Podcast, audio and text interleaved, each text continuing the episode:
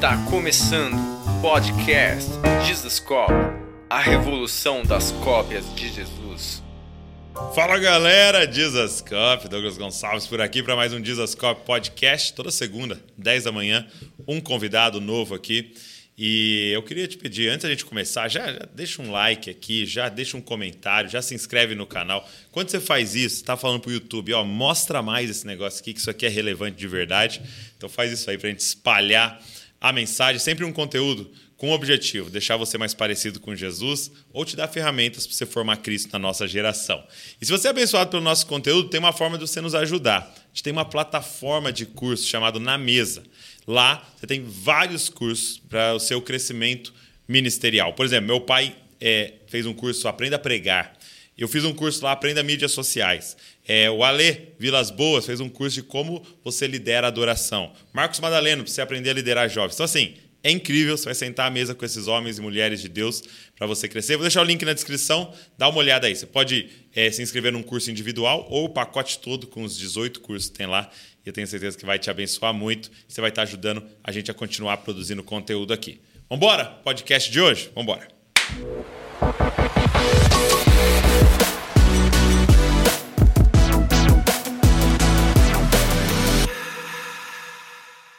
Meu amigo Leandro Barreto. E aí, meu amigo? Você tá feliz ainda? Cara, você veio aqui antes de ir no Hub, cara. Eu tô feliz. Peguei o pastor do Hub e trouxe no podcast das Cop antes. Isso é, isso é muita isso é honra. muito legal. Você sabe que existe uma contemporaneidade de exortação, né? Uhum. Às vezes você vai pôr um cara no banco, não pega bem hoje em dia. Então, É. você vai no podcast do irmão assistindo dele já. Já é um, é um novo tipo de banco. É um novo tipo, assim, tipo, Tá vendo, cara, Brunão? fica ligado, Bruno. Muito bom. E eu tava, tava para marcar com você, eu falei, eu vou gravar com ele. Você tava lá nos Estados Unidos, vou gravar com você online e tal. Ainda bem que eu esperei. Bem que, Que bom, né? sua vinda Não, aqui. ao vivo. Né?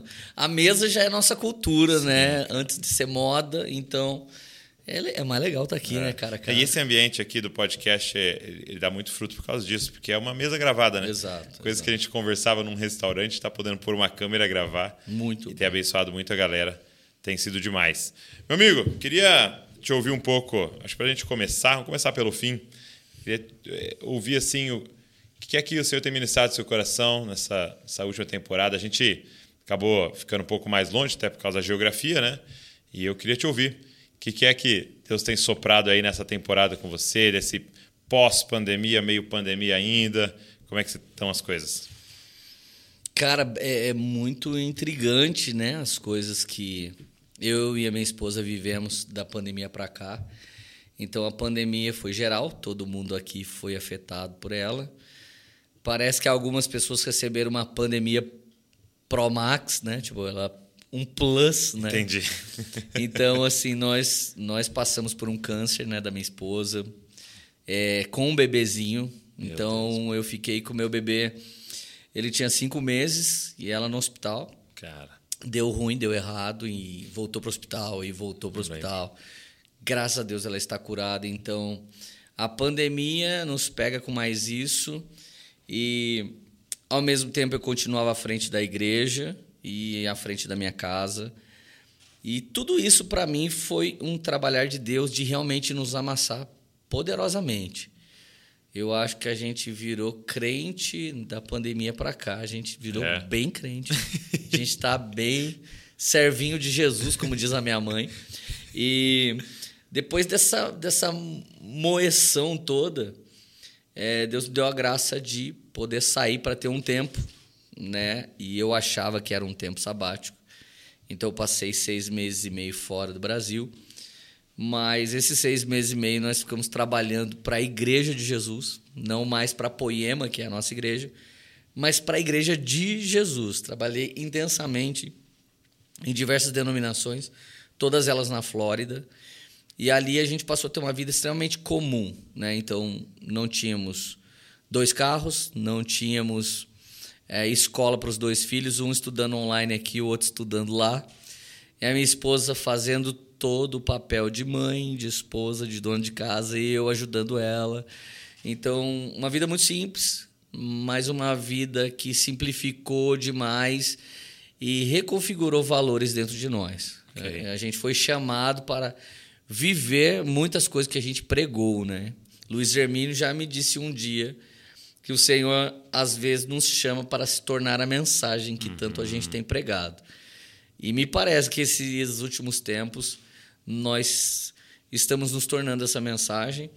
O Senhor começou esse quebrantamento na pandemia, mas no dia 9 de janeiro desse ano, quando a minha esposa já estava curada, o Senhor pediu, através do dono do meu apartamento, pediu, né? Você pode sair do imóvel? Eu saí. E até hoje eu não entrei em outro imóvel. Então eu estou morando em tendas. eu, a minha esposa, minha filha de 10 anos e meu filho de 2. Então está sendo assim Peregrinos. uma vida liquidada. Quando a Lê lançou Peregrino, falei, cara, é minha música, mas é dele também, que ele está na mesma situação. e, e me parece que Deus tem liquidado alguns homens e mulheres de Deus e reconfigurado valores. Me parece um apontamento para o fim dos dias. Que valores re- foi recomendado no seu coração assim nesse período?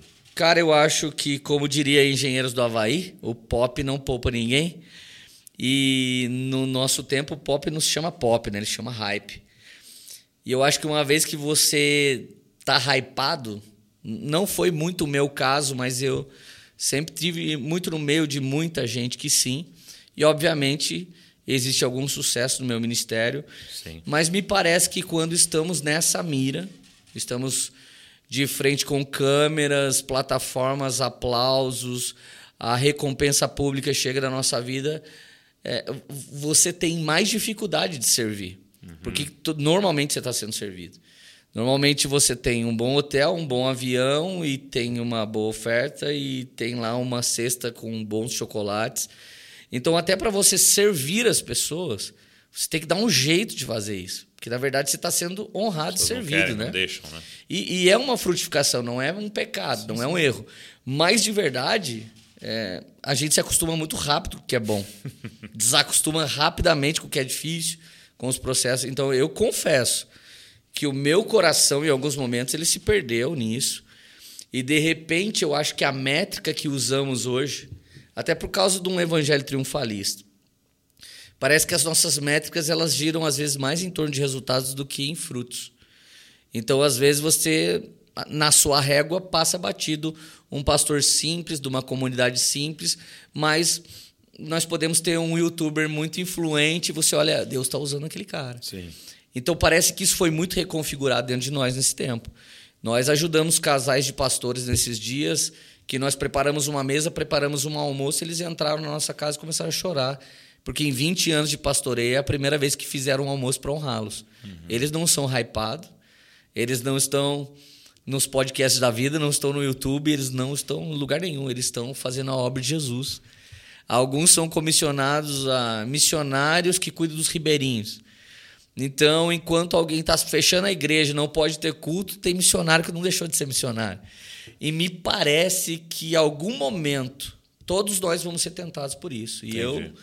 eu confesso com uma certa tristeza que alguma hora a gente se acostuma com certas coisas que não é o reino de Deus num todo. Então, ser desafiado por Deus em numa poda, eu acho que é muito importante para um determinado momento de nossas vidas. Então, eu e minha esposa, a gente focou, às vezes, uma igreja de um casal de pastores e 30 membros. Às vezes é o tamanho de um pequeno grupo da minha igreja. Sim. E a gente focou, vamos lá pregar nessa igreja, e a gente se preocupou em levar uma oferta, e a gente se preocupou em trazer saúde para aquela igreja, e a gente pregou uma mensagem com o mesmo coração que a gente pregou numa conferência como do Jesus Cop, que é Sim. uma enorme conferência. Então, para mim foi extremamente fenomenal esses dias. E, e mais uma vez, eu não estou dizendo que algo que tem um número menor ou algo que tem um número exponencial é de Deus ou não é de Deus, mas me parece que Deus está mais uma vez universalizando meu coração e o da minha esposa para perceber o reino de, de o reino de Deus em vários tons, né? Então isso foi maravilhoso para a gente, com certeza Poxa, absoluta. que demais, cara. Que demais. E é realmente esses momentos de tratamento do Senhor mesmo, né? Eu tô lendo um livro com a galera da liderança aqui, chamado Vocação Perigosa, Paul Tripp. Cara, e ele começa a falar essa questão é, do coração do pastor É, e ele começa com algo assim muito forte que é você pode começar a pensar no, na exerc no, no exercício da liderança que você é um tipo especial de pessoa. Você é um tipo especial de filho de Deus. Você é um tipo é, é uma outra categoria de gente. Sim. Sim. E aí é muito louco que ele fala, porque qual, qual é o grande problema disso? É que você começa a achar que a pregação comum não afeta você. E você Sim. começa a não viver a sua própria pregação, que a aplicação do evangelho não precisa para você, é para a congregação, né? Não para você. E ele começa a mostrar o que isso vai desencadeando e a morte que isso causa. Né? E, e é por isso que você vê tantos pastores é, e líderes com grandes dificuldades né? Porque a graça passou a não alcançá-los mais, a graça Sim. que eles tanto pregam, né? É um remédio que eles dão todo domingo e não tomam, né? Sim. É, isso é muito louco. Sabe, Douglas, eu eu creio muito nisso e eu acho que as nossas próprias pregações dão ênfase para esse ser especial. Há algumas vezes nós estamos sendo inclusivos porque a, a igreja é inclusiva e ela não é só inclusiva, ela é transformadora. Então, quando você está incluindo alguém, por exemplo, a palavra profética que nota alguém no meio de uma mega conferência, é uma palavra de extrema inclusão. Ei, Douglas Gonçalves, Deus me revela esse nome. Pô, você levanta e fala, meu, eu sou o cara mais especial do mundo. Exato. E realmente a graça de Deus ela é tão inclusiva que você sente isso. Uhum. Mas, obviamente, que quando você está sendo mordomo, quando você está sendo o eunuco, você é o servo. E especial mesmo é Jesus e quem está se encontrando com é. ele na mesa. Então há um momento que você é muito especial, mas há um momento que você é um servo. Uhum. E você é um escravo de Cristo, como diria Paulo. Então eu acredito muito que é, entre o tempo de busca secreta e a recompensa pública, você está muito mais exposto às falhas quando a recompensa chega. É. Quando você não é nada nem ninguém, ninguém está te vendo, você está obedecendo Jesus e está servindo e está honrando. Não tem Mas alguma né? hora que alguém começa a falar, pô, isso aí é incrível, hein? Douglão, Douglão. Então, quando seu nome não é mais Douglas, você ganha um, um sabe, um, uma ênfase assim. Então tem uma timbragem, né? É. De, de, de, eu acho que de recompensa até que acaba mexendo com a gente. Né? Eu vi o T.D. Jakes dizendo assim numa entrevista, né? É, o prêmio da sua última batalha é a sua próxima batalha. Entendeu? Aquilo que foi te dado na última batalha, como até prêmio por você ter vencido ela, Sim. se torna sua próxima batalha, Sim. porque é, é esse prêmio que pode te derrubar se você não souber como lidar com ele. Né? Sim. Isso é muito louco, né? Cara, eu, eu não tenho certeza, eu, vou olhar se é Deuteronômio 22, 8 ou 8, 22. Uh, Deuteronômio 22, 8. Quando você construir uma casa nova, faça um parapeito em torno do terraço. O Senhor está dando várias ordens aqui em Deuteronômio. Uhum. E aqui ele diz assim: se vai ter terraço na sua casa, uhum. constrói parapeito. Hum. Porque se alguém morrer, você é responsável por essa claro. pessoa. Hoje, dentro da Poema, é, isso é um dos nossos princípios: o parapeito. Então, assim como governo, sacerdócio, ambiente seguro, isso é mais um dos princípios do nosso ministério. E o, e o terraço, Douglas, é de Deus. O terraço fala do, de um lugar de sucesso, fala de um lugar de recompensa, fala de um lugar de frutificação, um lugar de reconhecimento. Então, se Deus abominasse o terraço, ele ia mandar cobrir com o telhado. Uhum. Mas, na verdade, ele falou: tudo bem, vamos pôr um parapeito. O parapeito hoje, para mim e para você, são as multidões de conselheiros, os vários conselheiros. Tá. Então não são os vários conselhos. Não são os haters, não são a galera que vai te zoar nem que vai palpitar. Mas, por exemplo, o seu pai é um dos seus conselheiros. Existem outros homens e mulheres de Deus que são seus conselheiros. Esses caras têm que participar do seu terraço. Eles têm que ouvir hum. sobre o seu sucesso. E eles podem simplesmente parar o seu peito para que você não olhe Betseba e deseje ela. Então, na verdade, Davi acertou até o terraço. Quando ele chega no terraço, é ali Sozinho. que ele erra. Acordava às 5 horas da manhã, buscava a Deus, tocava sua harpa, guerreava, matava milhares e milhares. De repente, um dia eu mando um WhatsApp, agora todo o meu exército pode cuidar de tudo para mim. Eu vou acordar um pouco mais tarde, saio no terraço e me sinto, uau, Deus me usa mesmo. Oh, eu sou um homem de Deus. E ele olha para o lado. Quem é aquela?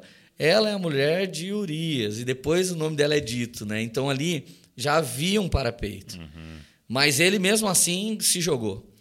Então eu fiz uma pergunta para Deus, né?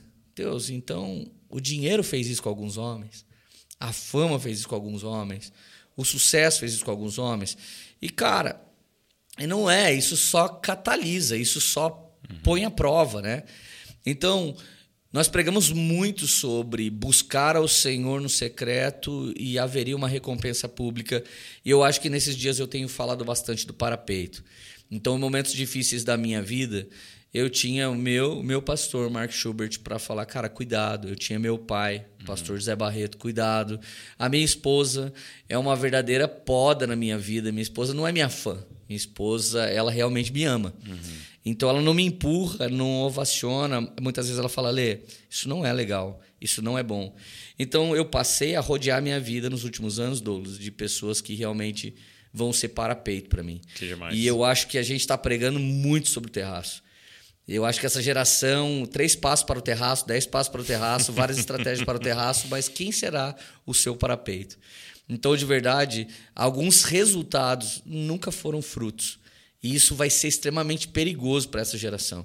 Então, é, é, eu creio que nesse momento, nós da Poema, a gente tem entendido, e eu tenho conversado com vários caras lá, o quanto você precisa desse presbitério, uhum. dessa multidão de conselheiros, dessa companhia profética, desses irmãos que te amam, que tem coragem de falar para você: olha, você pode ser o Douglão, mas a gente te ama e, cara, cuidado com isso. Isso é, é muito importante.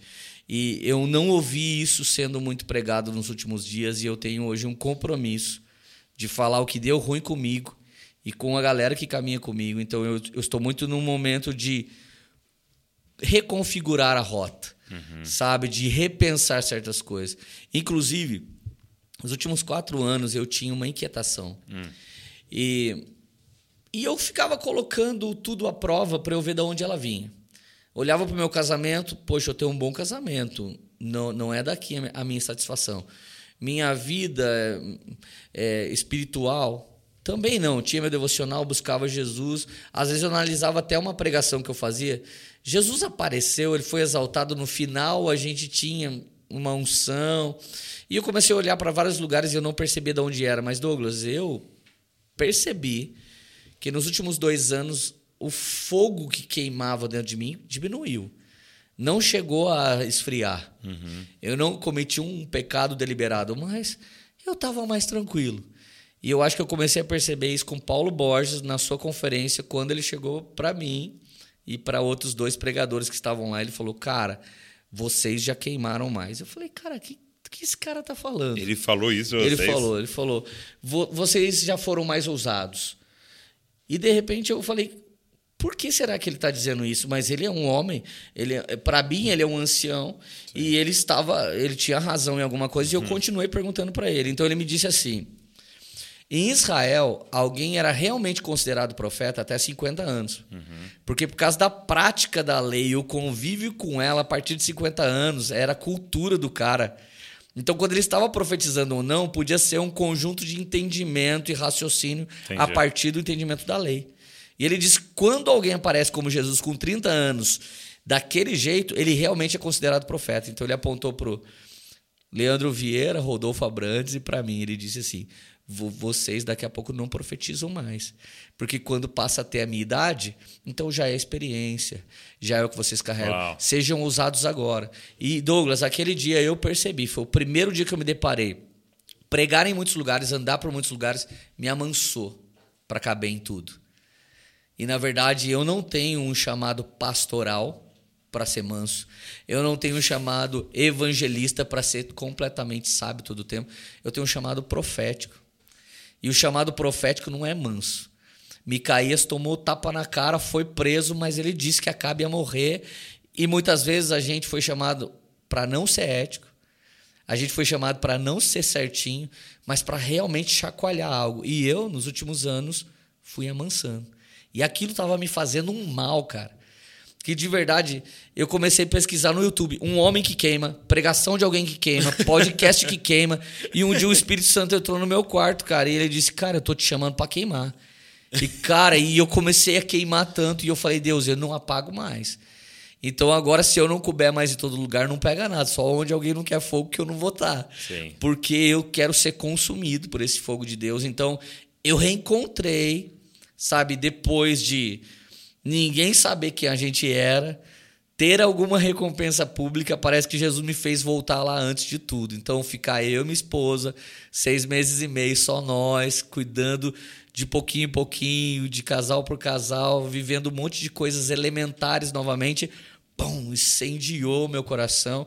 E agora eu tô frenético de novo aqui com você, numas conferências aqui ali, mas eu não vejo a hora de novo de voltar para essa rotina que eu estava tendo lá, de só ser pai, marido. Então, eu não sei se isso serve para todo mundo. Sim. Não é uma doutrina, é a minha experiência, mas eu estou feliz de ter encontrado o fogo de novo que um dia já tinha ardido dentro de mim. Demais, mano. Estou Que muito feliz.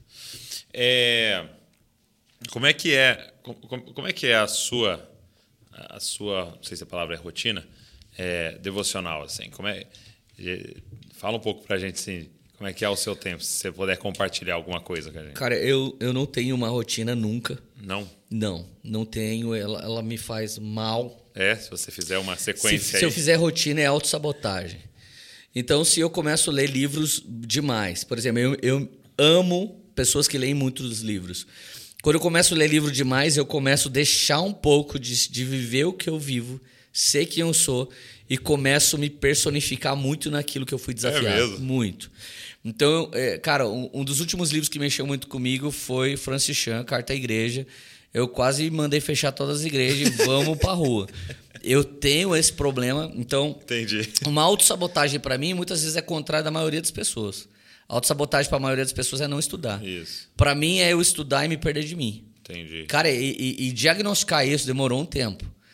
Então, eu acho que pela flexibilidade do meu chamado, cada hora Deus me usava num encargo, eu tenho facilidade de aderir uma coisa nova, uma coisa Camaleão. boa.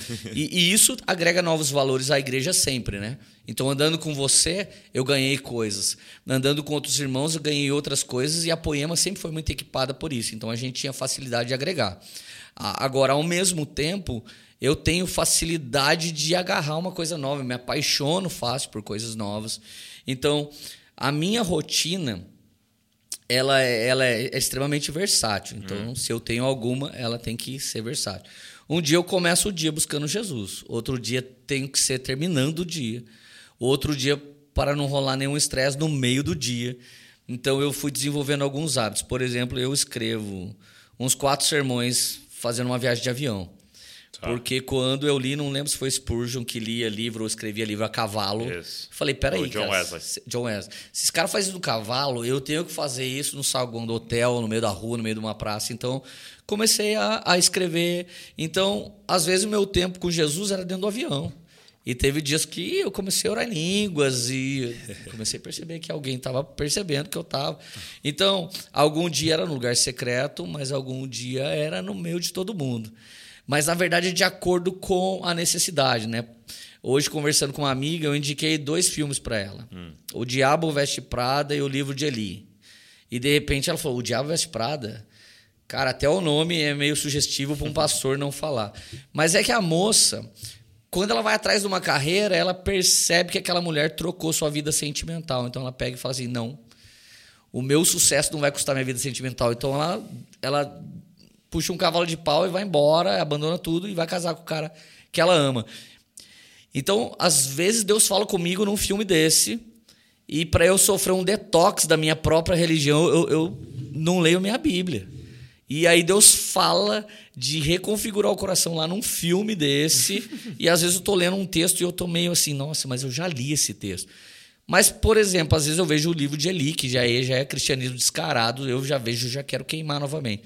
Então, um dia, eu, eu faço meu tempo com Jesus escutando Hernandes Dias Lopes. Outro dia, um vídeo seu. Outro dia, uma canção do Brunão. Eu não consigo, cara, ter uma rotina, não consigo fazer sempre tudo igual. Sempre achei que eu era problemático quanto a isso. Talvez até seja mesmo, não sei. Talvez, não sei. Hum, É, vai saber. Mas, na verdade, eu, eu encontro Jesus, às vezes, no cotidiano, no filme, num comercial de margarina.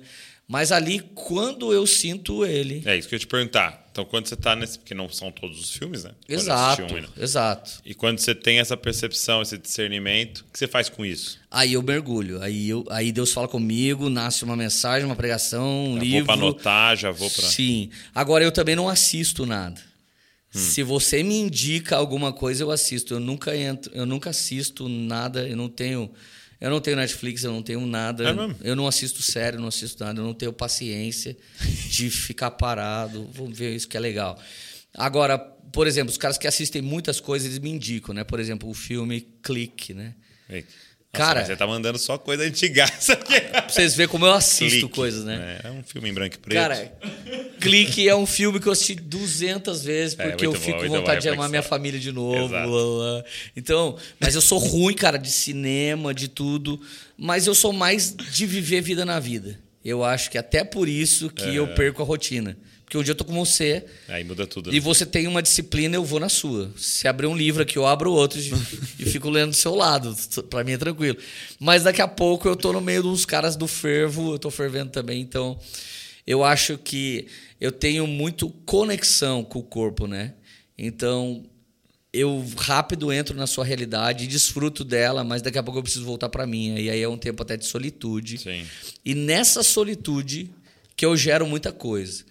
Então, se você perceber, se alguém for analisar cri- eh, criticamente minhas mensagens, normalmente elas são autobiográficas, quase sempre temáticas, mas só que a partir de várias percepções eu começo a conectar tudo que o Espírito está falando no meu coração, só que eu tenho que caminhar em cima da doutrina.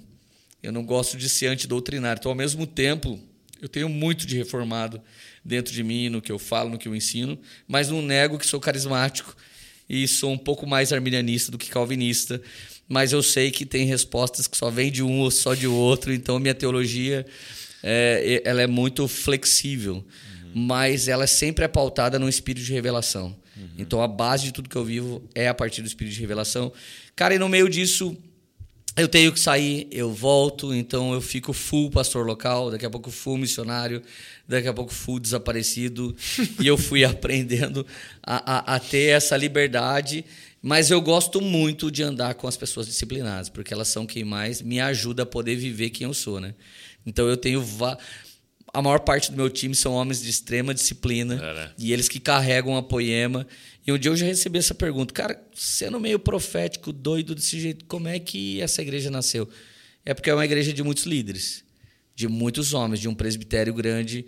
Do contrário, eu não ia virar muita coisa, não, porque essa questão de agora eu me apaixonei por aquilo e vou correndo lá, faz eu talvez abandonar algo que ficou. Hoje eu delego, não está abandonado, né? É dado como fruto e mas é mais ou menos assim. Que legal. E eu É, eu acho uma palavra-chave disso que você está falando, né? Você falou sem rotina e tal, mas acho uma palavra-chave para a galera até que está nos ouvindo, nos assistindo, que você faz muito, e eu percebo isso na sua fala, na sua pregação, nas nossas conversas, é o exercício da meditação cristã, né?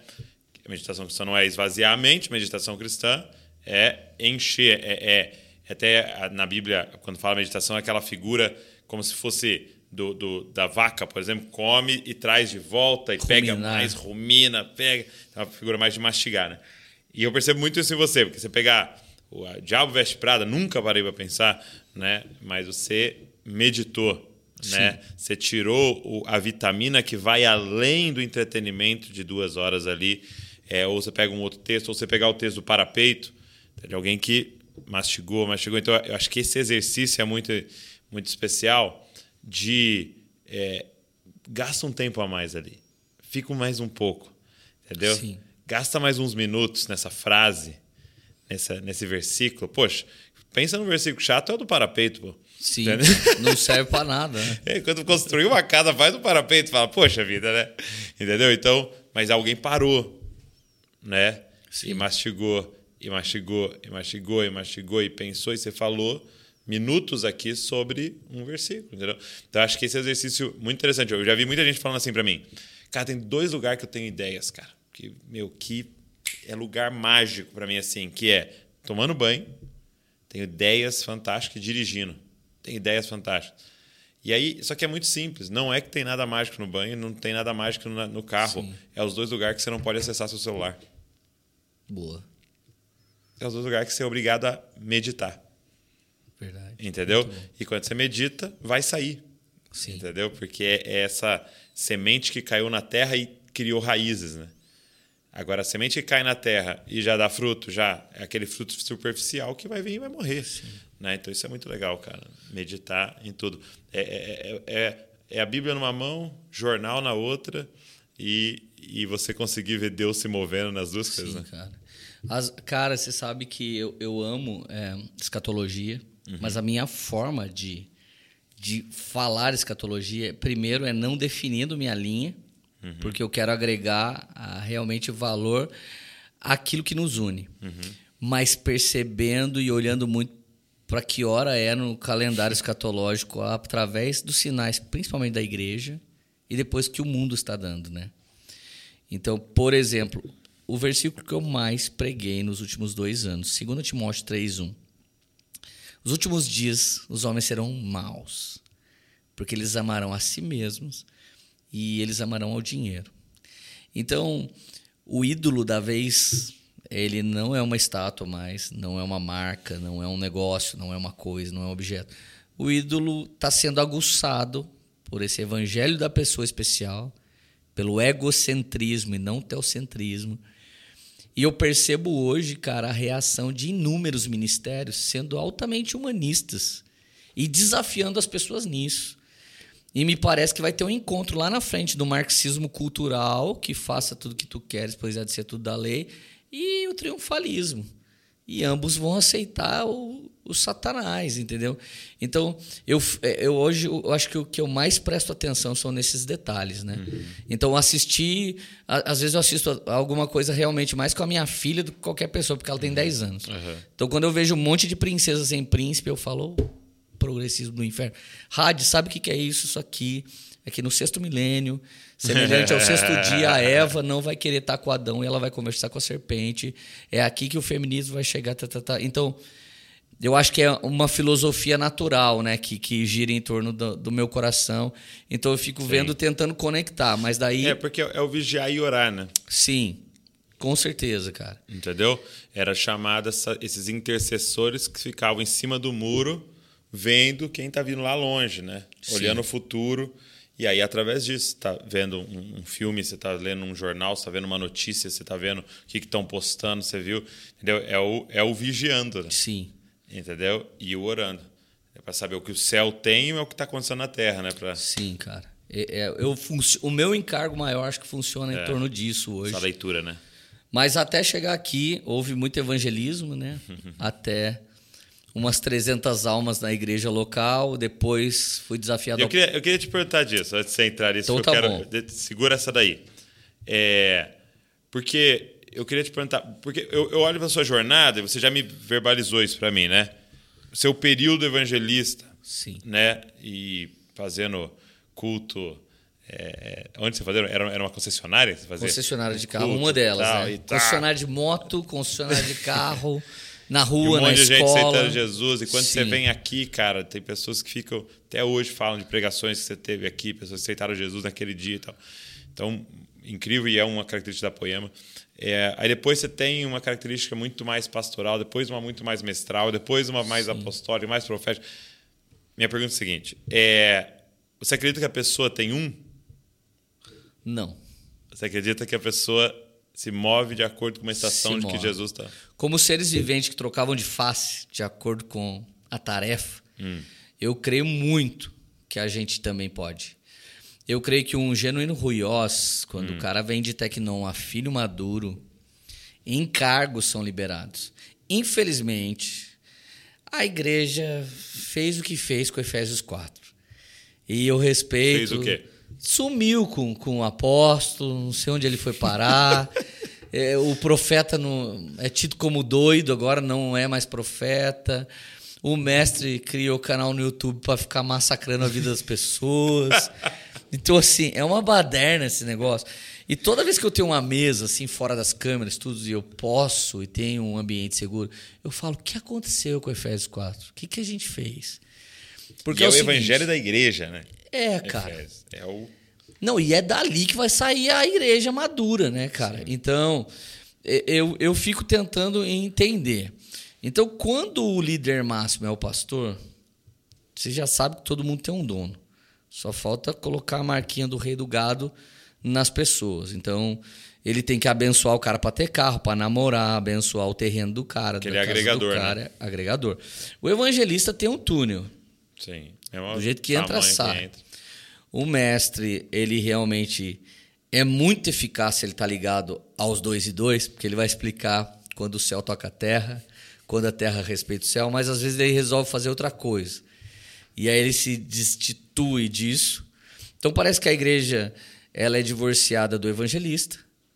E, e, e se ela é pastoral e entende um pouco evangelista, parece que os outros três encargos não existem eu vejo hoje que há muita confusão acerca disso. Mas se todos nós entendêssemos encargos, respeitássemos encargos e nem se preocupasse com o título, já que esse é um problema para muitos. Mas se a gente respeitasse o encargo, nós íamos perceber que diversas igrejas que nem reconhecem o encargo apostólico, eles têm apóstolo. Eles têm, eles são apostólicos, eles têm uma missão que tomou não só o Brasil, mas a face da terra. Mas, enfim, eu, eu fui sendo desafiado pelo próprio Espírito, Douglas. Eu confesso que fui conhecer profundamente Efésios 4 muito depois de eu já ter vivido pelo menos três dos cinco ministérios, né? Então, é, eu estou falando baseado no seu testemunho, porque às vezes você vai falar que você transicionou e transitou entre os encargos, daí alguém pode se sentir muito mal, tipo, pô, eu não sei nem qual é o meu, o rapaz ali tem os cinco, né? Ele é o Megazord. Então, é, é- é o chefe da Liga da Justiça. Então é muito difícil, às vezes, falar, né? Do protagonismo da igreja num país tão vitimista quanto o Brasil. Então muitas pessoas falam que não sabem o encargo porque, na verdade, eles não têm um relacionamento.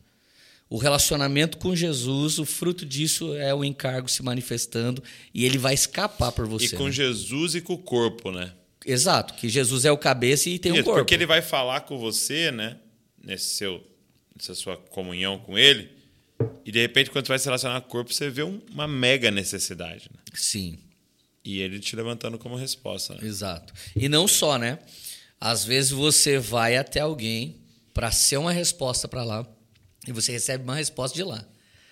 O discipulado via de duas mãos. Sim, Eu saí de cara para discipular e de repente estou sendo discipulado por aquele cara. Então é, é, é a impressionante manifestação da multiforme graça de Deus.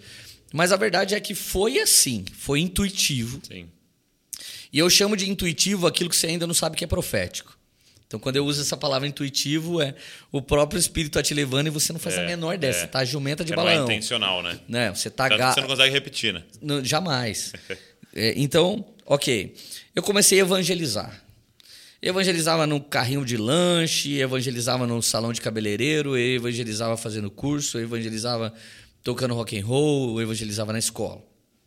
Porque, na verdade, eu olhava para as pessoas e falava assim: cara, esse cara não pode morrer sem Jesus. Então, na verdade, o que definiu o meu evangelismo foi a minha escatologia. Eu acredito que eu tenho a ver com a transformação do futuro. Se eu acredito que está tudo pronto, eu fico na minha, cortando o cabelo e só quero ganhar dinheiro. Eu ia ser assim. Eu não estou falando contra ninguém, mas eu ia ser. você mas eu comecei a acreditar assim: peraí, cara, Jesus me chamou e eu tenho a ver com a transformação na terra. Ok, então eu evangelizava por isso. Então eu olhava para alguém e ficava pensando assim: cara, imagina se esse cara morre hoje. Será que ele ouviu É, falar de Jesus? vinha isso na cabeça? Vinha. Cara, eu ainda hoje, agora que eu voltei a queimar, Douglas, um cara tava vendendo balinha. Ele vestiu a balinha no meu retrovisor e tava escrito assim: sou um trabalhador é, e tô sem emprego. Me ajude comprando essa bala. Daí embaixo tinha uma segunda estratégia. Ah, e mais, eu moro com a minha sogra, me ajuda a sair de lá. Eu achei. Mano, genial. Eu achei fenomenal. Quase que eu contratei ele pro marketing, mas eu não tenho nenhuma empresa que precisa disso. Mas eu, eu olhei, mas, cara, o, o que ele escreveu primeiro, ele era um homem arrumado, ele era um homem bonito. Ele era. Um, ele andando na rua era um gentleman. Cara, ele voltou, eu saí do carro, dei 50 pau na balinha, que era dois reais. Abracei o cara e eu falei, cara, eu profetizo sobre sua vida, que Deus vai mudar a sua vida a partir de hoje. Deus abençoe. Ele me abraçou, deu uma, Uau. uma respirada assim, cara. Eu saí de lá não sei nem onde eu pus a bala. Eu saí explodindo de alegria, mas eu sentia assim, eu tenho a ver com a vida desse cara. Esse cara é corpo de Cristo comigo, eu não posso imaginar que um pai de família tá vendendo balinha, buscando dignidade num país que tá difícil, cara, de buscar sua própria dignidade. Então eu precisava fazer alguma coisa. E talvez aquilo foi um refrigério, talvez ele nunca se converta, talvez não aconteça nada, Sim. mas eu tinha que ser um refrigério naquele momento. Eu faço isso quando eu tô queimando. Uhum. Quando eu não tô queimando, talvez ah, eu, não, eu tô de dieta, não quero chupar bala. Eu posso só pensar isso. Eu sou Tem esse. açúcar nessa bala. Nossa, muito açúcar. Então, cara, eu, eu vejo que quando eu estou apaixonado por Jesus, tá quase todos os encargos embaralhados dentro de mim. E naquele momento ali não ia adiantar eu falar de doutrina pro cara, não ia adiantar eu falar de salvação, nem escatologia, ele precisava de um abraço. E eu não sei nem se ele precisava, mas eu quis. Eu decidi que Você eu precisava. eu precisava abraçar o cara, exatamente, boa. Então, Douglas, no início eu achava que todo mundo precisava de Jesus e eu tinha que fazer isso. Uhum. Então eu era um evangelista, Leandro, e eu fui ordenado evangelista em 2001. Ah, é? Fui ordenado na minha igreja, tinha uma pirâmide de crescimento. você começava diácono, daí você virava evangelista, depois você ia. É a pirâmide de Deus, gente, não de faraó. Mas é. Aí eu fui ordenado evangelista porque eu era esse cara. Uhum. Me lembro que um dia meu pastor deu 3 mil folhetos para mim. Vai evangelizar. Eu falei assim: com isso? É, filho, isso aí é evangelista. Eu falei: eu não consigo esse folheto muito feio, esse recado aí ninguém quer ver. Se eu recebesse isso, eu ia jogar fora, pastor dele. Como você está falando isso? Eu falei, mas é verdade. Eu falei, pastor, fica com, com o folheto, daqui a pouco eu venho. Saí, desci a rua e eu voltei com umas 10 pessoas para lá. E é eu mesmo? falei que Jesus era bom, que Jesus ia mudar a vida deles. Aí eu voltei e falei, é isso aqui, o pastor. Daí ele falou, e agora? Eu falei, agora você é pastor deles, aí faz alguma coisa. Mas, na verdade, Douglas, eu comecei a perceber que no meu salão de cabeleireiro, as pessoas queriam o meu Jesus, mas na minha igreja eles não queriam. Talvez a liturgia, a forma de culto nunca foi feito para eles. Uhum. Porque era pastoral, e essa igreja era pastoral meio profética. Então, nunca havia um lugar para que alguém fosse ganho para Jesus. Então, eu me lembro que tal, por quatro anos eu ganhei alma, ganhei alma, ganhei alma, e um dia eu estava extremamente frustrado, porque eu era cabeleireiro evangelista da igreja, que ganhou alma por quatro anos. E eu ainda usava uma estratégia quando eu ganhava alma. Eu ganhava uma alma, olhava pro cara e falava: esse cara tem cara de bola de neve, cara. Não, não vou levar na minha igreja. Esse cara tem cara de bola. Você já começou a. Eu, eu já tinha um, um, uma rede, cara, de relacionamento. Eu ia lá pro cara no bola, via dois, três cultos, apresentava o pastor, vazava. Daqui a pouco eu ganhava um cara, sei lá, o cara era o espírito. Eu falava assim: meu, preciso levar ele para uma igreja pentecostal, porque esse cara pira nessas paradas sobrenatural. Eu vou levar ele para uma igreja pentecostal, porque ele vai ver a, a, parada virar de verdade, então eu vou lá. Então, eu analisava o perfil do cara enquanto Sim. eu estava evangelizando. Daqui a pouco eu ganhava uns nerds, cara. falava assim, cara, presbiteriana ou batista. Eu é lá que eu vou levar os caras, porque vão municiar ele de Bíblia e o cara. E aí, cara, eu acho que nos quatro anos eu devo ter ganhado umas 300, 400 pessoas para Jesus. Só que de repente, Douglas, e eu não estou falando mal de nenhuma igreja aqui, mas toda aquela galera que eu ganhei estava desviada. E um dia eu estava indignado e aí eu comecei a entrar numa aspira de falar mal da igreja pra caramba. E aí eu comecei a falar, Jesus, poxa, eu ganhei os caras pro Senhor e olha aí, todo mundo se perdeu. E aquela foi a primeira vez que Deus falou que eu ia ser pastor. Ele falou comigo, falou, eu dei essas ovelhas para você. E eu falei, mas eu tô orando para um pastor incrível, é, vim para nossa cidade. Ele falou, eu quero fazer uma coisa a partir de você. E eu ainda caso num caso, separado, volto com a minha mulher, seis separações da mesma esposa, caso três vezes com a mesma mulher. É o recorde do Guinness Book.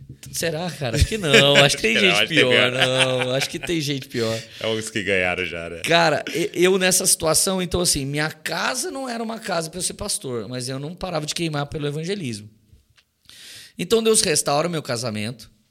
E quando ele restaura, a primeira coisa que a minha esposa queria que agora ela era convertida. Vamos cuidar de gente? Daí foi o primeiro dia que o evangelismo não levou pessoas para lugar nenhum. O evangelismo levou pessoas para a sala da nossa casa, 15 de novembro de 2007. Levamos sete pessoas. Um tava roubando, uh, o outro acabou, acabou de divorciar porque ele era drogado. Só tinha gente boa. Devia ser Caverna de Adulão Church, mas já tinha esse nome. Já tem, já. Aí eu comecei a fazer o culto para essas pessoas. Esse culto é a Poema hoje. As Poemas. Foi assim que nasceu. Mas aí, Douglas, a hora que eu entro para dentro da igreja, não, já temos culto, vamos ganhar alma. Todo final de culto alguém aceitando Jesus. Então chega um momento que Deus falou comigo: consolida os caras. Eu falei: não, Deus, eu não quero ser pastor. E aí eu fui pregar numa conferência, fui chamado, 2007. E essa conferência era tradicional. Nunca eles haviam ordenado uma pastora. Quando eu chego na conferência para ministrar, o pastor tinha sonhado que ele ordenava um casal. Hum. E quando ele me vê e vê a minha esposa, ela estava no sonho dele. Então ele resolve nos ordenar. Nós voltamos pastores de lá.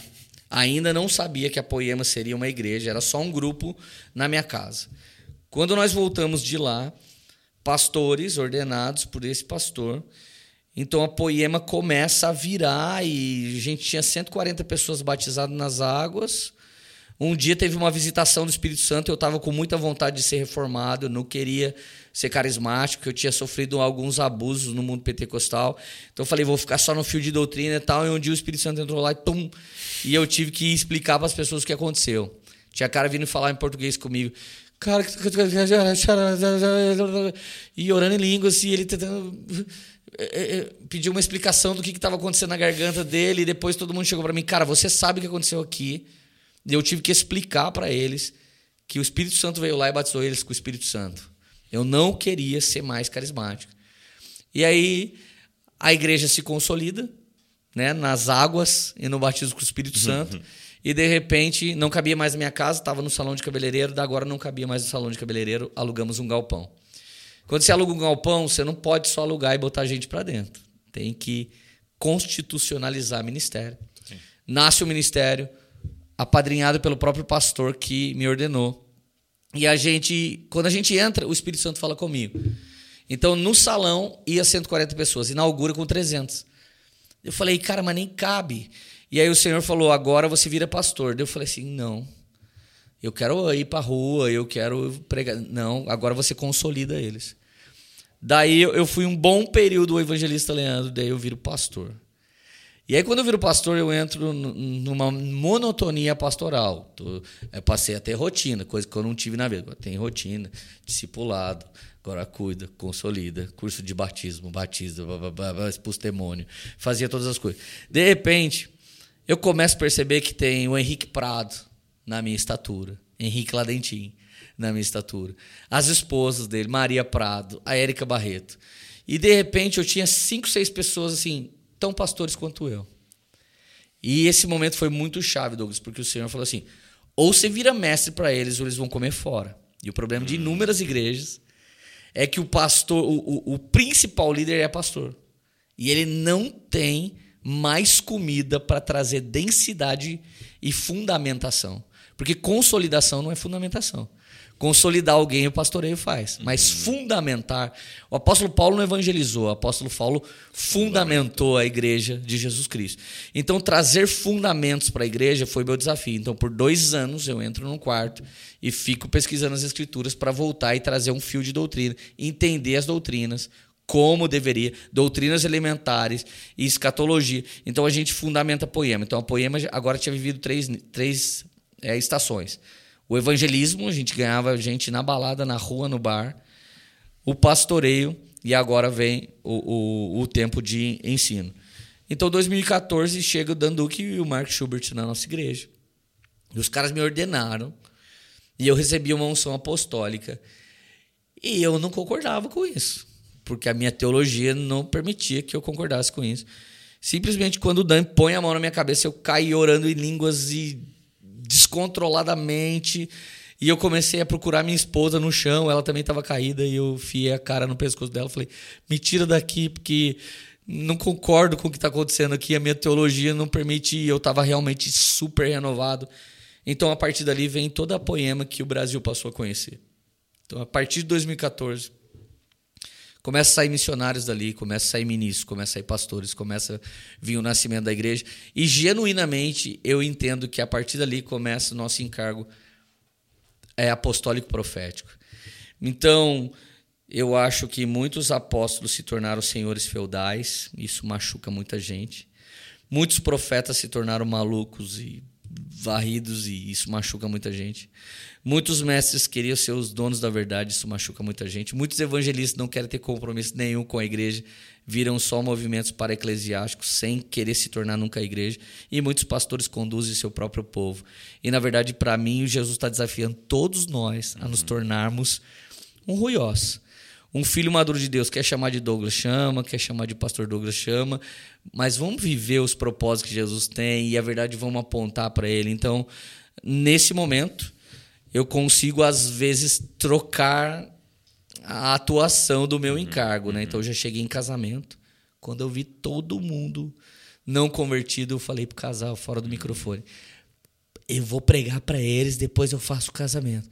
Ah, tá bom, então eu, é, nós começamos esse enlace matrimonial em nome do Pai, do Filho, do Espírito Santo, um monte de gente fazendo assim como no catolicismo. No final, uma senhora, Padre Leandro, sua bênção.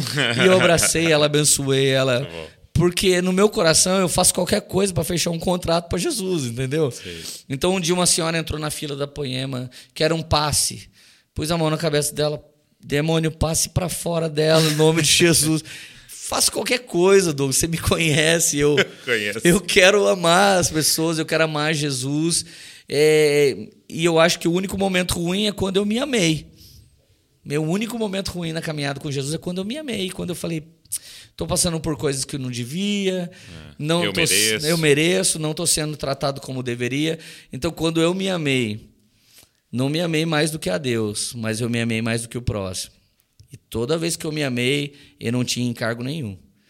Mas toda vez que eu fiquei em terceiro lugar, amei a Deus, ele realmente ativou um encargo poderoso dentro de mim para que eu amasse o próximo e pudesse catapultá-lo.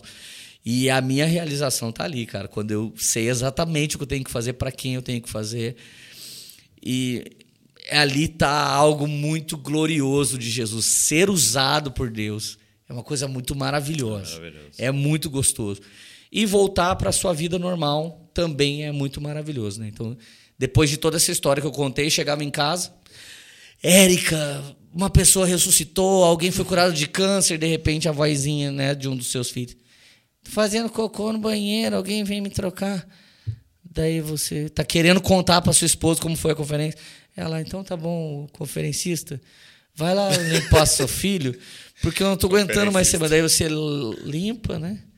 Volta a ser o mortal, lava sua mão, volta para a sala. O que, que você ia falar mesmo? Ah, não ia falar nada, porque. Glória a Deus. Então, essa é a nossa história, cara. Muito bom, muito bom. Maridos, vivam a vida comum do lar. Né? Aleluia. É, eu, eu tava lendo um livro do- de um autor chamado Alan Hirsch. Ele fez um, um livro chamado 5Q, né? Falando dos cinco.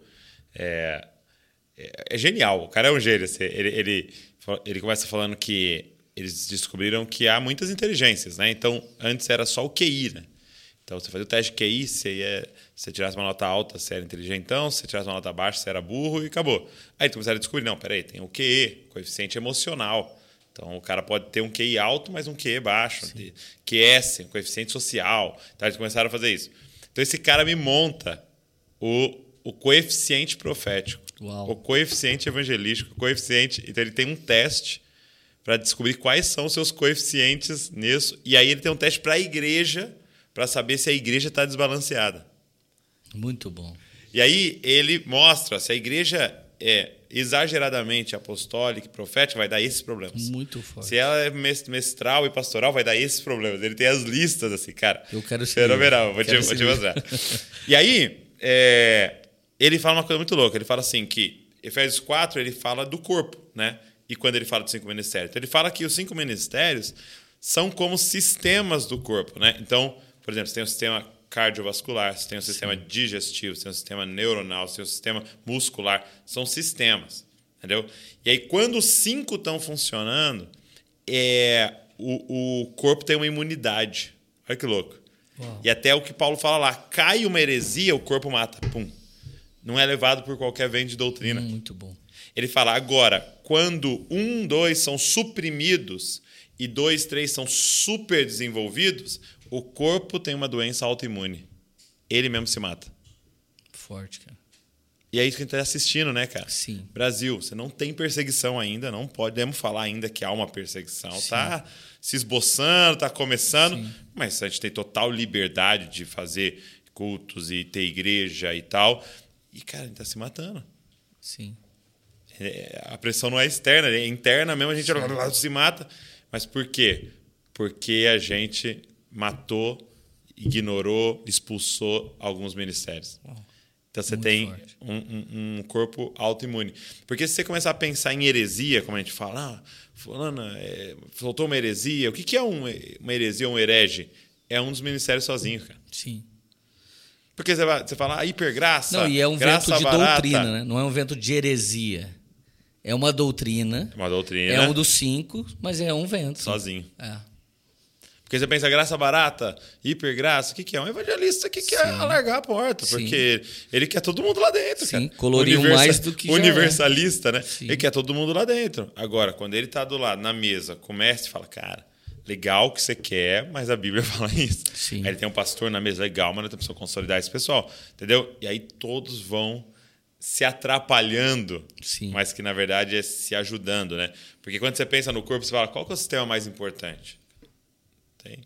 Se, se o digestivo não pegar nutrientes, o coração não bate. Se o coração não bate, o cérebro não funciona, o cérebro não manda ordem. Então, assim, é totalmente in- interdependente, né? Sim.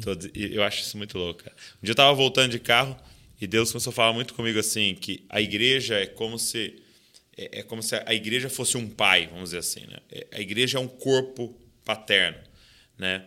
A gente falou muito de paternidade, mas muitas vezes ligado a uma pessoa, mas Sim. a igreja com esse corpo paterno, né? Aí Deus começou a falar comigo assim, porque pensa, quando alguém, quando você tem um filho, você é um evangelista, né? Sim. Então, acabei de ser um evangelista, fiz um filho lá, tá no forno. Sim. então é evangelista. Só que aí quando nasce, agora é pastor, cara. Agora é cuidado. Agora sem você aquele filho morre. Ele não dá conta sozinho. Só que aí vai chegando uma idade, como tá a Luísa e o Davi, eu tenho que ser profético, porque eu preciso saber quem são essas, essas crianças. Quem elas são em Deus, para que lado a gente vai apontar elas. Quando a gente descobre para que lado tem que apontar elas, aí eu tenho que ser mestre, porque eu tenho que ensiná-las e treiná-las no que elas são. E aí a gente tem que ser apostólico e Sim. da área, né? E enviá-las para o destino delas, né? Então é, é- é a igreja funcionando em tudo isso, porque qualquer coisa que a gente parar vai dar problema, né? Com certeza, cara. E, e eu, eu creio que quando você tem a, a engrenagem, né? Que é os cinco ministérios juntos, nasce um genuíno útero profético. Uau. Nossa igreja tem cinco traços, eles não são conectados na, na ponta, o logo. Uhum. O diamante está dentro de cinco traços. E os cinco traços, eles não se fecham. Uau. Se você der um zoom assim, Não fecha? não fecho. Então ali é, a gente queria escolher, porque poema vem de Efésios 2,10. Somos feitura, obra-prima de Deus. A tradução literal seria somos um poema de Deus, criado em Cristo Jesus para fazermos boas obras. Ou seja, antes de todo mundo se decepcionar ou cometer um erro, em Jesus a gente já tinha sido formado para algo. Então volta lá no Evangelho, não sou especial, mas sou especial. Se estou nele conectado na videira, todos somos especiais, porque ele é. Então esses cinco ministérios eles estão ali como um útero profético, mas para liberar essa joia, esse poema que as nações precisam ler, então o- os cinco ministérios se abrem e é catapultado. Então aí vem o Efésios 4, né? Os cinco ministérios existem para preparar. E também tem o prazo de validade, até que todos. Uhum. Enquanto o até que não chega, não acabou. Então, os cinco ministérios tem que ter sempre. A gente não atingiu a unidade da fé. Varonilidade de Cristo, isso fala do, do, Estatura do homem perfeito. do homem segundo o caráter de Cristo, da mulher segundo. Ninguém ia ser ativista se a gente entrasse realmente na varonilidade de Cristo. Só, só- só a milícia seria o evangelho do reino. Não seriam ideias, ideologias humanas. Então, é, para que né, os santos façam a obra? Tem muita gente escravizando seu pastor emocionalmente. Uhum. Te telefone, Doug, se não vier aqui agora, meu casamento vai acabar. Se não vier orar na minha empresa agora, ela vai falir. então, pastores sendo levados. E, e se fala muito de um abuso que pastor faz com pessoas, mas parece que as pessoas não notam o abuso que elas fazem, fora que fazem a gente trabalhar por cinco ministérios, e alguns de nós ainda não tá entendendo o primeiro, ou tá vivendo lá no segundo, ou alguns vão viver só dois ou só um, não, não importa, não sei uma regra específica, né? Uhum. Mas quando você tem os cinco ministérios, por exemplo, para nós faltava um mestre por um bom tempo, e Luciano Subirá, dentre muitos outros, se tornou isso. Apóstolos, a gente trazia o Dan Duque e Mark Schubert até que veio. Hoje, a Poema, ela caminha porque o movimento da igreja é orgânico. E no que ela está caminhando, às vezes ela dá passos mais para o evangelismo, mais para o pastoral. E a gente tem que estar tá no presbitério sempre olhando o que Deus tem para ela uhum. e como ela está se movimentando. Uma coisa que aconteceu outro dia. Gente numa mesa de presbitério, alguém disse assim: Cara, a Poema já ganhou muita alma para Jesus. A gente não está nada evangelista, né?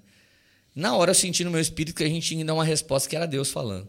Falei, vamos fazer o seguinte: some todos os cinco ministérios daqui, fica só os evangelistas para esse próximo mês.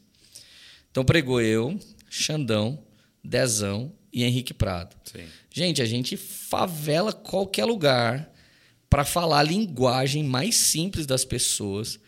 Nós tivemos, num, num único mês, 500 decisões por Jesus, 280 novas pessoas em GC.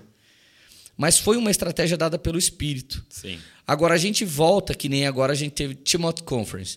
A gente voltou, era uma mesa paternal para um corpo paternal com uma mensagem que era de ensino, extremamente respaldada na doutrina, mas completamente apostólico profético. Nós estávamos simplesmente dizendo o que para poema? Pai espiritual não é um homem, é a igreja. É a igreja. Deus é pai, ele é aba. Jesus é pai da eternidade, o Espírito Santo pai da adoção, o, o mínimo que ele espera da igreja é que a gente não seja não. muitos líderes, mas que a gente seja pai espiritual. E quando uh, o Salmo diz, se eu não me engano, 68, é juiz para as viúvas, pai dos órfãos, é Deus em sua santa morada. Uhum. O evangelho escapista, a santa morada é lá na glória. Mas a realidade do evangelho, a santa morada é, é a Igreja. Congregação dos Santos, é a união dos santos. Então, na sua igreja, na minha igreja, na igreja de qualquer pessoa, é o corpo paternal. Uhum. É onde o estrangeiro se sente família, é onde o órfão passa a ver quem é o abapai e é onde a viúva tem sua causa julgada. Então, o lifestyle da igreja é se tornar família espiritual. O lifestyle da igreja não é um homem chamado paternidade, mas é um corpo chamado paternal. Então, isso para mim é paternidade espiritual. Existem os sofismos do paternalismo, mas para mim o pior é o combate de líderes que não querem ter o comprometimento máximo de ser uma igreja paternal. Então, as pessoas começam a bater numa paternidade que eu também bato, que é o paternalismo. Uhum. Isso aí é o Estado socialista, é algumas igrejas feudais, é a mesma coisa. Agora, na verdade, nós nunca podemos deixar de ser esse corpo. Vocês um dia foram na Poema olhar o que estava rolando lá, a gente agarrou vocês uhum. como família. E hoje a gente é agarrado de volta para novas coisas que Deus revela para vocês e não revela para a gente. Isso é o quê? Corpo paternal. Então, eu acredito muito que a igreja está entendendo isso nesses dias. E para mim, porque nós estamos perto do fim, esse talvez seja o principal sinal. A igreja dos cinco ministérios existiu só na primitiva. Hum, hum. De lá para cá ela nunca mais existiu e agora ela está voltando a ser compreendida poderosamente por jovens, cara. Eu, tenho, eu, eu não sou mais um jovem, sou um ex-jovem. Não sou um velho, mas eu não sou jovem. Mas nós temos jovens evangelistas, jovens pastores, jovens mestres. A igreja está restaurando isso e isso é a mulher grávida de Apocalipse para mim. Então, o filho varão é o corpo de Cristo pronto para receber a, o cabeça que é Cristo. E essa igreja grávida é a igreja paternal. Ela está grávida como Maria, está grávida do Espírito Santo do corpo de Cristo. E, e muito em breve vem sim o, o, o a parousia em que ele vai encontrar, o corpo encontra o cabeça e nós reinaremos com ele para sempre no milênio. Então, esse é minha, meu entendimento escatológico. Então, levantaram uma igreja de cinco ministérios extremamente saudável, sendo a revelação da paternidade de Deus, é o que nos espera para os próximos dias. É o que estamos nos, em desenvolvimento nesse momento. E todo mundo que for entendendo isso rápido vai entender qual é o triunfo da igreja nos últimos dias. Porque, porque o, agora o, o software por trás, né? Que eu percebo assim, porque estamos falando de um funcionamento. Sim. Estamos falando de uma forma de funcionar. E por que não funciona? Porque o software por trás, quando você olha, é de extrema humildade. Porque sentar à mesa um mestre diante de um profeta e dizer: Eu preciso de você, cara. Sim. Entendeu? Eu preciso que você carrega, é um exercício de extrema humildade, né? Sim. Sentar mesmo um pastor e um evangelista e falar, cara, eu preciso muito do seu dom. É, é, é, muito, é necessário muito Espírito Santo, Sim. porque é muito mais fácil falar, cara, vai lá e faz sua denominação, eu vou fazer a minha. Sim, muito a gente se encontra uma vez por ano aí no, no Café de Pastores, Sim. tá? Aí vai ter uma igreja de mestre, uma igreja evangelística, uma igreja profética, uma igreja apostólica tal, e e, e, e, a gente faz com os iguais, né? Sim. Agora, essa igreja com os cinco é, é muito Filipenses dois ali, né? Sim. Você se despindo de tudo, se tornando servo, Sim. né? se humilhando é, para poder servir o outro. Sim. Né? E a, a, revelação que eu tenho, Douglas, dessa igreja, não é doutrina, é uma revelação minha. Tá. Jairo significa apenas um líder, apenas o chefe de uma sinagoga. Jairo, ele chega para Jesus e ele diz: Vem que minha filha está morrendo. Ela tem 12 anos. No caminho, Jesus cura a mulher com 12 anos com fluxo de sangue. Para mim, 12 e 12 é governo, isso é bíblico, todos concordamos. A mulher com uma hemorragia, 12 anos, é a igreja que não produz filhos espirituais. Talvez ela cresce porque nasce filho de filho que congrega ali. Então tem que dar mais uma puxadinha no templo. Essa mulher vem rastejando, ela toca na barra. Ela toca no corpo de Cristo, ela não toca em Cristo. Ela não toca no cabeça. Ela pega na barra. Segundo o Salmo 133, o óleo discorre da barba e para na gola. Para chegar na barra, tem que ter mesmo a conexão do corpo de Cristo. Então vieram os apóstolos, veio a reforma de Lutero, e agora a gente está ali e de repente o líder do pequeno grupo de uma igreja é a barra. Então chega uma igreja velha que não produz nada, o cara entra numa célula fala: peraí, eu nunca vi numa conferência o que está acontecendo nessa célula. Ele toca na barra é curado. Então aquela igreja é curada na barra. Mas aí Jesus vai com Jairo até a casa de Jairo e quando ele chega lá tem um povo altamente bipolar. Eles estavam chorando porque a menina morreu. e ele chega. fala: ela está dormindo. Aí eles começaram a rir. Então esse é o povo que ou está rindo ou está chorando, mas não está entendendo nada do espírito e essa é uma massa. Infelizmente, né, isso é uma massa que está no meio daquilo que chamamos de igreja. Então, Jesus entra, ordena que todo mundo saia, e naquela hora ele diz assim: é, entra comigo, Pedro, Tiago João, tá lá dentro Jairo e a mãe da menina. São cinco ministérios. Jesus ressuscita ela, a menininha, a igrejinha, a igreja emergente. Ele ressuscita ela e diz para eles: dê de comer a ela.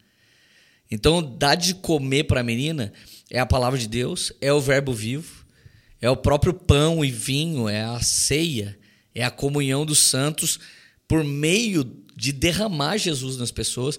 Então, essa é a igreja dos cinco ministérios. E de verdade, Douglas, por que, que as pessoas não conseguem ter cinco ministérios numa igreja? Porque ninguém faz a função de pai. Cinco irmãos sempre vão escapar, Entendi. cinco amigos sempre vão escapar, mas alguém faz o elo de ligação. Então, se você olha para uma igreja como a Beta, por que, que permanece cinco lá? Porque o Bill Johnson é um pai.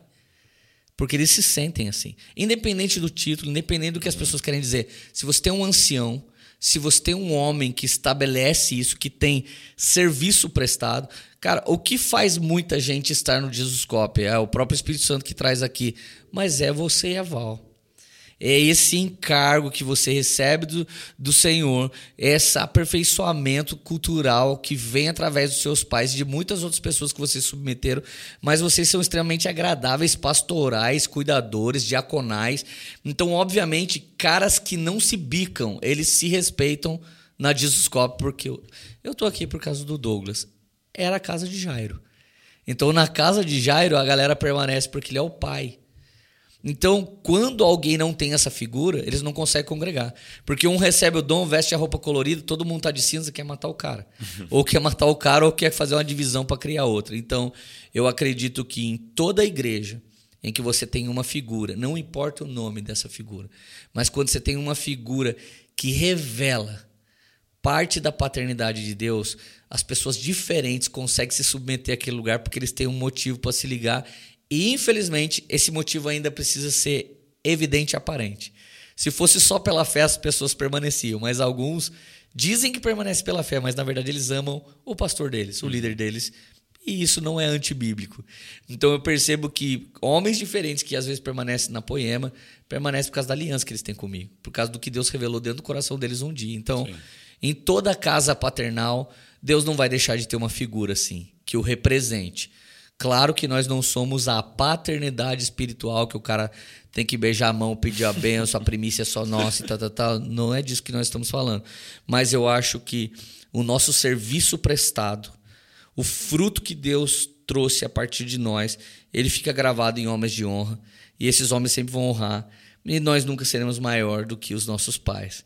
Nós sempre seremos catapultados por eles, mas sempre vamos morrer honrando. Como os recabitas honraram a Recabe, como Timóteo honrou Paulo, Áquila, Priscila, como João pode falar meus filhinhos. Eu creio muito que a gente tem que entrar num nível de doação a ponto de ter um carinho por alguém que não é nosso filho, uhum. mas como se ele fosse.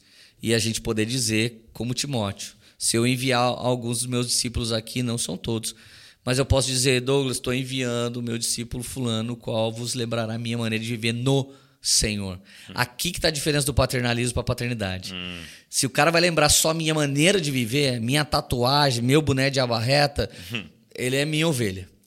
E aqui, Douglas, eu faço uma analogia sempre que eu estou pregando para pastores e líderes. Douglas, você imagina se. É, é, muito ruim essa analogia, tá? Mas eu, eu vou usar ela aqui com todo carinho e respeito.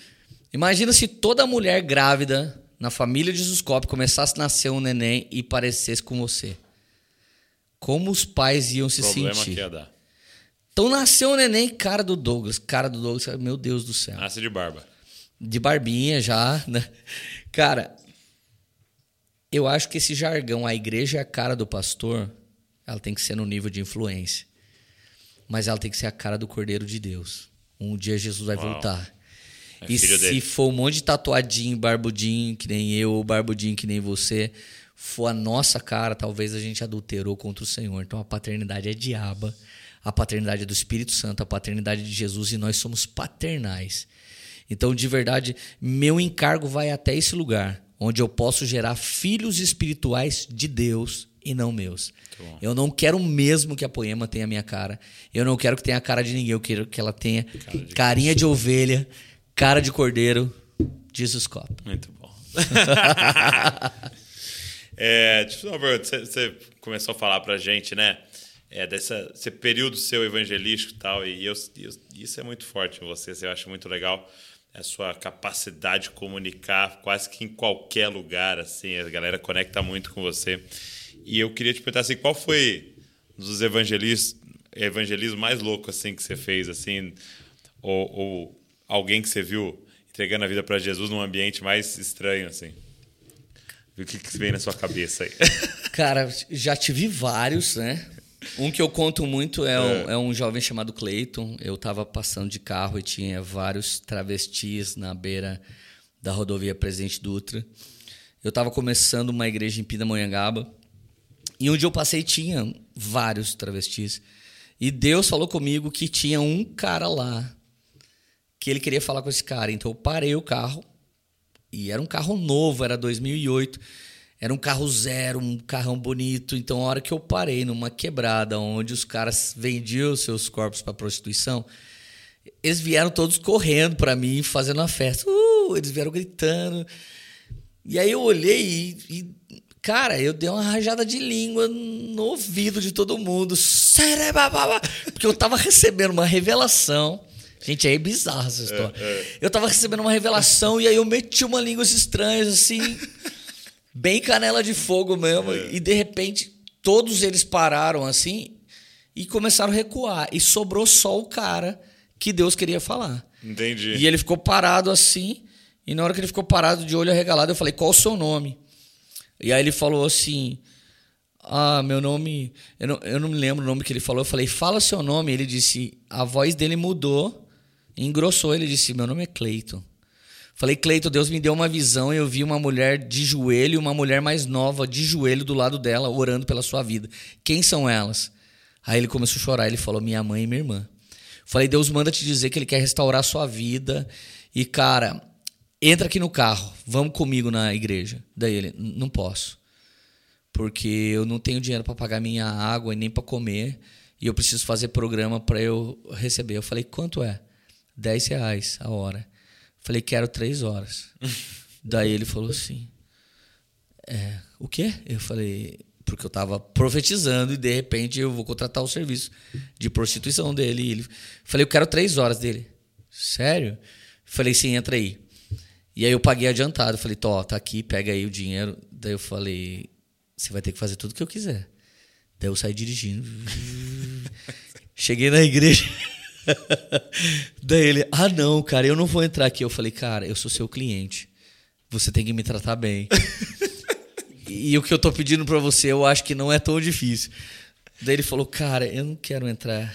Eu falei, cara, aqui é diferente. Entra comigo pra você ver. Então ele entrou. E a minha esposa veio correndo e deu um abraço nele e outras mulheres. E assim, ele foi tão constrangido e eu paguei o, o programa dele umas cinco semanas e levei ele para a igreja. Na sexta semana eu fui no prostíbulo buscá-lo. Era caótico o lugar. E quando eu fui buscá-lo, o segurança muito bravo saiu um cafetão e ele disse assim: Eu não sei o que aconteceu com esse cara. Ele começou a ficar estranho de um tempo para cá. E ele arrumou a mala ontem e disse que voltou para casa da mãe dele e tipo, e ele tinha contado para mim que a mãe dele era crente, pentecostal, tava orando pela vida dele. Inclusive ele disse, né, quando eu eu tava entregando aquela revelação, que era a mãe e a irmã dele e enfim, tipo, eu espero que o Cleiton possa estar tá assistindo esse podcast. Nunca mais Quem eu sabe? te vi, cara. E Mandou eu, uma mensagem para nós aí. E eu investi uma grana na vida desse cara, meu ministério. E assim, como cabeleireiro, parando ali, eu, eu corri risco de alguém falar: meu pastor, né? É gay, tá consumindo aquilo. Eu acho que não tinha o que pensar, eu só tinha que amar aquele cara. E realmente, essa, talvez essa seja uma das coisas mais doidas, doidas, mas Teve outras, mas também assim. Mas assim, sempre.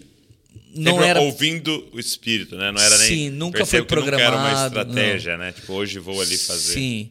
E, cara, e, e assim, de verdade, é, sempre a parada queimava, né? Um, um, outro dia foi. Eu entrei, numa, eu entrei num sábado, fui num. Numa sinagoga. Eu fui no supermercado comprar uma picanha, uma Coca-Cola, para ter uma comunhão. Eu olhei uma pilha de café, o Espírito Santo falou assim: compra 50 quilos de café. Daí eu falei assim: nossa, cara, como assim, né? Eu fui lá no caixa falei: moço, quero 50 quilos de café. Daí ela falou assim: café tá na promoção, só pode vender 10 pacotes. Eu falei: moça, você precisa vender esse café para mim, porque Jesus mandou eu comprar o café e levar na casa de recuperação de drogados. Aí ela disse: então vou ter que chamar meu gerente. Daí ela chamou o gerente. Daí o gerente falou: Pois não. Eu falei: Cara, eu quero 50 quilos de café dele. Não posso, cara. Esse café é da promoção, eu só posso vender 10 por cliente. Eu falei: Cara, em nome de Jesus, me vende o café. Porque Deus, eu só vim comprar picanha e coca, eu ia pro churrasco. Deus mandou eu ir na casa de recuperação dele, ele olhou para mim. Tá bom, cara. Estaciona o seu carro lá atrás. Daí eu fui lá, estacionei de ré, carregaram o meu carro. Eu cheguei na casa de recuperação, cara. E aí, a hora que eu tô indo, Douglas, eu falei, mano, por que que eu comprei? Por que eu comprei esse café? E aí eu tô indo pra casa de recuperação. E aí bateu uma incredulidade, né? Fora que eu já tinha gasto aquela grana e assim, eu falei, cara, por que que eu fiz isso? De repente eu cheguei na porta da casa de recuperação, meio tímido, assim, deu uma buzinada. Aí veio um obreiro. Falei, e aí, varão? Linguagem de casa de recuperação. Fala, vaso! bem, bem dos canela de fogo. Falei, tem um café aí dele? Ô, oh, rapaz, isso aí não tem não, viu? Nós estamos orando por isso. Eu falei, então o café chegou dele. Como assim? Falei, abre aí. Entrei com o carro, a hora que eu abri o porta-mala, ele começou a chorar. Começou a orar em línguas. E ele começou a chorar e ele começou a gritar para os outros. E os meninos começaram a sair dos alojamentos e vir. E, e todos eles começaram a ficar. Uhul, parecia um café do avivamento, né, cara? ah, o que, que tá acontecendo? Eu falei, cara, o que, que tá acontecendo? Ele falou, Leandro, presta atenção. Eles são ex-drogados que estão se recuperando. Querendo ou não, cara, cafeína ajuda os caras. E não tem café aqui faz tempo, não tem dinheiro. Eles comem pão duro que as padarias dão que sobra. E alguns estão chorando aí para molhar o pãozinho para engolir, mas não tem café. E a gente estava orando sete dias para Deus enviar café, que a gente não tinha dinheiro. E cara deles falaram: vamos fazer uma vigília, entra aí e prega. E eu preguei para eles o Homem Invisível. Eu comecei essa mensagem porque quando eu estava na droga, eu me lembro que uma manhã que eu estava varado dias, eu estava indo embora para casa e de repente eu vi uma senhorinha bem bonita. Ela indo para a missa, assim, eu perto da uma paróquia lá na minha cidade. Quando ela me viu, eu queria dar bom dia para ela, porque eu era drogado, mas eu era educado. Quando ela me viu, ela saiu correndo, ela parecia uma jovenzinha, assim, correndo, que ela estava com medo de ser assaltada.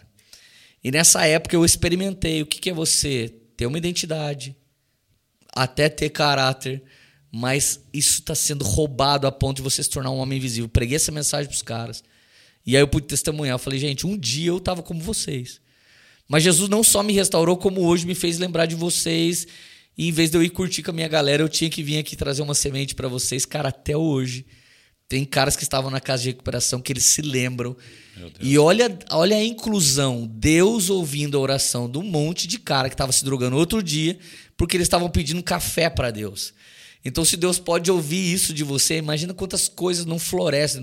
Cara, foi uma, foi uma vigília que não acabava mais. Três horas da manhã a gente estava lá, todo mundo pirado. E eu nunca vi né, uma semente dessa virar tanto ações de graças a Deus. Então, cara, eu sempre fico tentando me conectar com esse Wi-Fi, sabe? E quando conecta, cara, cara, é um dia muito precioso. Tanto o Cleito quanto essa noite na casa de recuperação, eu, eu vou testemunhar isso para sempre, cara, porque se transformou a vida deles, eu não tenho certeza, mas a minha foi marcada para sempre por isso, cara. Poxa, meu amigo, muito bom. Aleluia. Obrigado, viu? Eu que agradeço, meu amigo. É, eu gosto sempre de falar, você sabe disso, mas a galera está nos ouvindo. Você é um dos responsáveis aí também Amém. pela família Desascope. Eu lembro nossa primeira vez que eu te vi. Primeira vez que eu te vi, você profetizou para mim, né? Sim. Lá na, no encontro da NVT. NVT. Tava lançando a munição, lançando a NVT. Alguém falou: Ó, oh, o Leandro Barreto tá aí, queria te conhecer. Aí, cinco minutos de conversa, você falou assim: vinho novo, Deus só derrama em odre novo. Né? Porque se ele derramar no antigo, estoura com o antigo. Então, se Deus quer derramar um vinho novo na vida de vocês, vocês vão ter que ter uma nova estrutura para suportar isso. Aleluia. E foi dessa palavra que nasceu a família de Zascope. Amém. E nós estamos aqui e eu queria te agradecer por isso, cara. É, para mim, assim, é uma honra ter você nessa mesa. Amém. E isso é muito importante para a gente. Te ama muito você, viu? Cara, eu também. E, e minha alegria, né? Meu, meu amor por vocês gira em torno de algo que eu, eu vi no Senhor, né, em vocês, vocês carregando Jesus genuinamente, seus pais. E cara, e a coisa mais desafiadora para mim de ser amigo de vocês é que vocês nunca têm vergonha de aprender, de perguntar. E o mais louco, toda vez que eu vi vocês ouvindo uma coisa muito rápida, ela estava sendo colocada em prática. Isso me estica muito, me estimula muito e sua disciplina me chama para ser um pouco mais disciplinado em Jesus. Eu agradeço muito a Deus, cara, pela sua amizade, pelo ministério que Deus te confiou. Você é um dos grandes mestres dessa geração e que tem ajudado tanta gente a conhecer Jesus da maneira que ele é. E louvo a Deus por isso e a nossa Amém. mesa é maravilhosa. Muito obrigado, meu amigo. É nós. É nós. Deus abençoe. Você que nos ouviu até aqui, nos assistiu até aqui, obrigado por esse tempo muito especial. E eu queria pedir para você, como eu falei no início, cara, já pega esse link, manda para alguém, abençoa alguém, não fica só para você. Tudo que a gente faz aqui é para você parecer mais com Jesus e para você formar Cristo em outras pessoas. Deus abençoe você e não se esqueça, você é uma cópia de Jesus. Valeu.